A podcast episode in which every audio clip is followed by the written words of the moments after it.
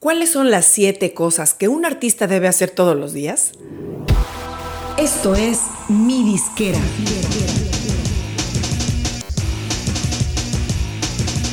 Mi Disquera, donde tu música es tu negocio. Bienvenido a un programa más de Mi Disquera. Soy Ana Luisa Patiño. Hoy tenemos programa de mejores prácticas y vamos a revisar las siete cosas que todo artista debe hacer cada día.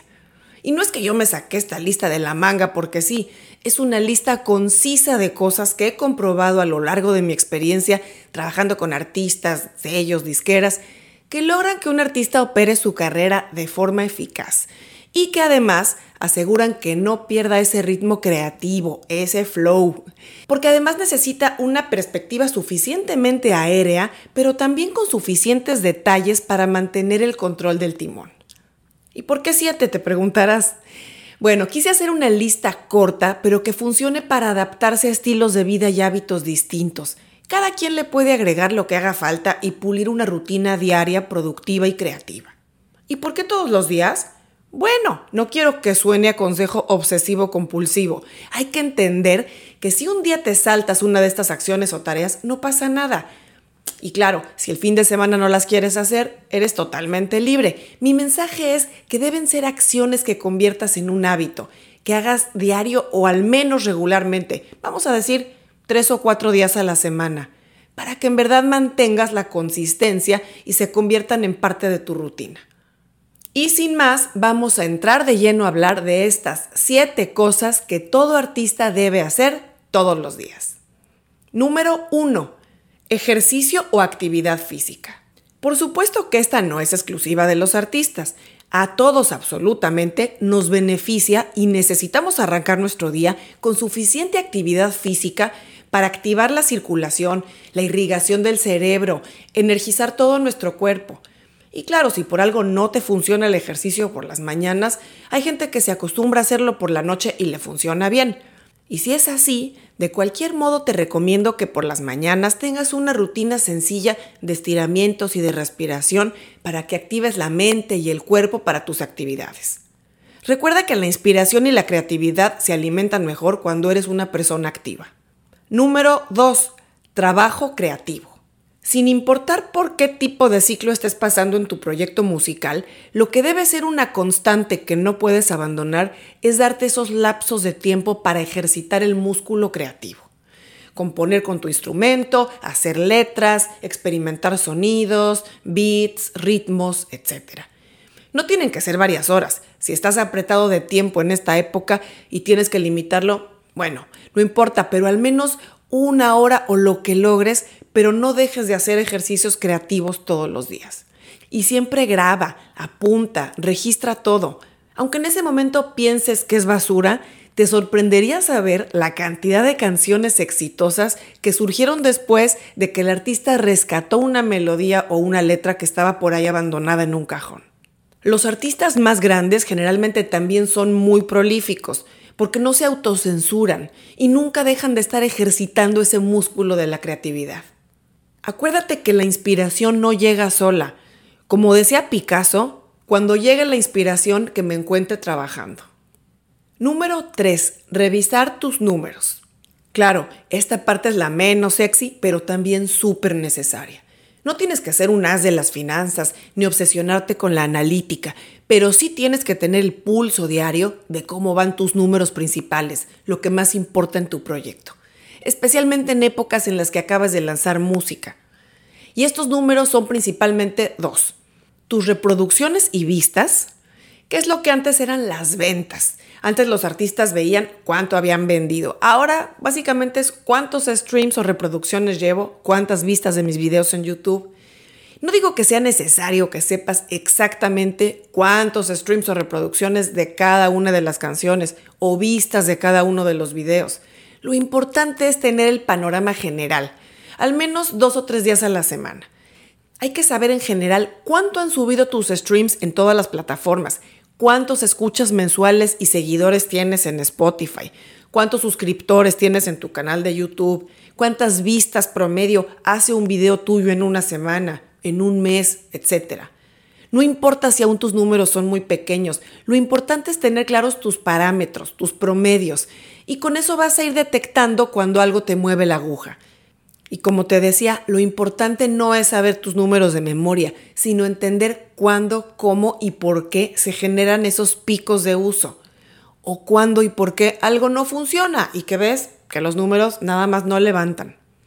Es básico conocer en qué ciudades y en qué demográficos funciona mejor tu música e igualmente poder medir la efectividad de las campañas o acciones que vas haciendo. Y si eres de los afortunados que tiene ya una persona o un equipo que trabaja contigo y que te pueden dar esta información, aprovecha, pero no dejes de pedir esos datos, interpretarlos, aprender a sacar tus conclusiones. Y el otro tipo de números básicos son tus finanzas. Deberás de revisar al menos de forma semanal para saber que todo esté en orden. Y te repito, no me refiero al tamaño de tus cuentas, sino al nivel de control que tengas sobre ello. De nada va a servir que ganes miles de dólares al mes si cuando necesitas el dinero no está ahí y no sabes ni siquiera cómo ni dónde lo gastaste. Otro consejo es que independientemente del tamaño de tus números ahora, lo recomendable es que abras una cuenta corriente o cuenta de cheques que uses exclusivamente para tu negocio, e idealmente una tarjeta de crédito también. No mezcles tus finanzas personales con las de tu proyecto musical. Aunque al principio todo salga de la misma bolsa, procura mantener un orden para saber cuánto cuesta operar tu proyecto y que los gastos no se te mezclen con los personales. Y otro punto importante, si ya estás recibiendo regularmente regalías de tu distribuidora, agregador, sello o disquera, asegúrate a seguir a detalle estos estados de cuenta, que sean regulares, que nada de que cada seis meses o cada año. Todos los artistas, por pequeños que sean, tienen derecho a recibir o al menos a consultar en un sitio online sus estados de cuenta mensualmente. Y si no entiendes algo de los estados de cuenta, pregunta, no te quedes con dudas. Tarea número 4. Responder correos y atender temas administrativos básicos.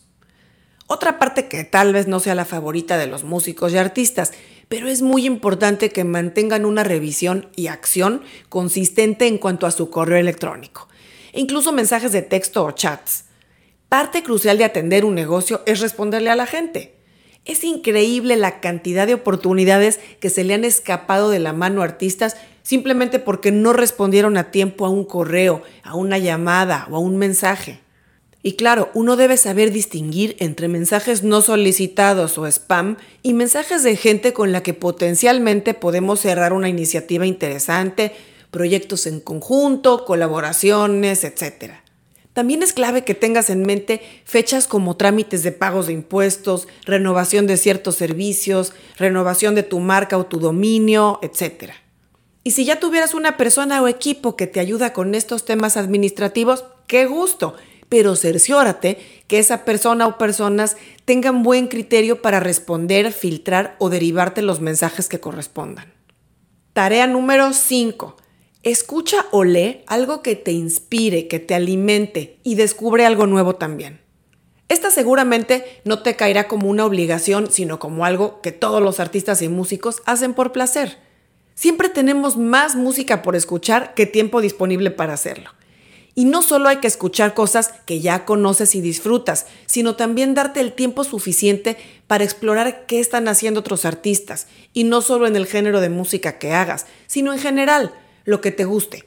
Tal vez seas un artista de rock, pero te encanta el country o el jazz, y está perfecto, porque aunque en este momento no estés imprimiendo esos estilos en tu música, ese bagaje que estás adquiriendo va a enriquecer tu obra de alguna manera, tu expresión musical.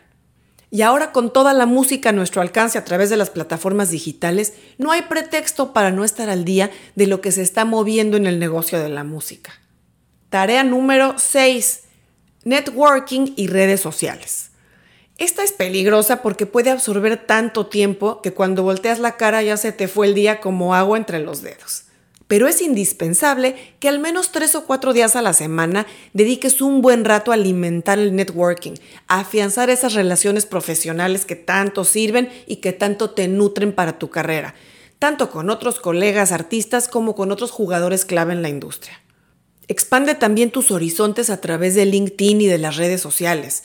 Además de revisar tus cuentas de Instagram, Facebook, Twitter, etc., es importante que también uses esos canales para interactuar con gente interesante para tu proyecto, como otros artistas, productores, gente de sellos y disqueras, distribuidoras, medios, en fin. No te detengas pensando en que si no te responden vas a quedar en ridículo. La gente en general es muy abierta a interactuar con otros que le aporten valor, que le den puntos de vista e información interesante. Y finalmente, tarea número 7. Planear tus actividades muy temprano o mejor desde la noche anterior. Cuando el artista se deja llevar por su reloj biológico o por el ánimo en el que amaneció, es muy probable que termine el día y no haya hecho ni la mitad de las cosas que tenía que hacer.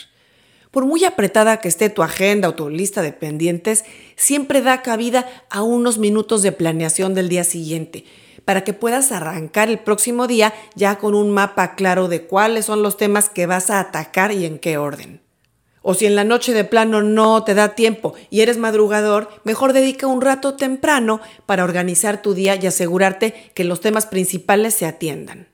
Es muy normal que un artista, sobre todo cuando inicia, tenga un trabajo o escuela, así que tendrás que tomar eso en cuenta para organizar tus actividades en los tiempos con los que sabes que cuentas.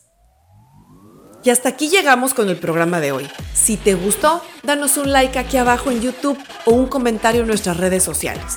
Eso nos va a ayudar mucho para que otras personas nos descubran, tanto en el canal de YouTube como en el podcast. Muchas gracias y nos vemos muy pronto.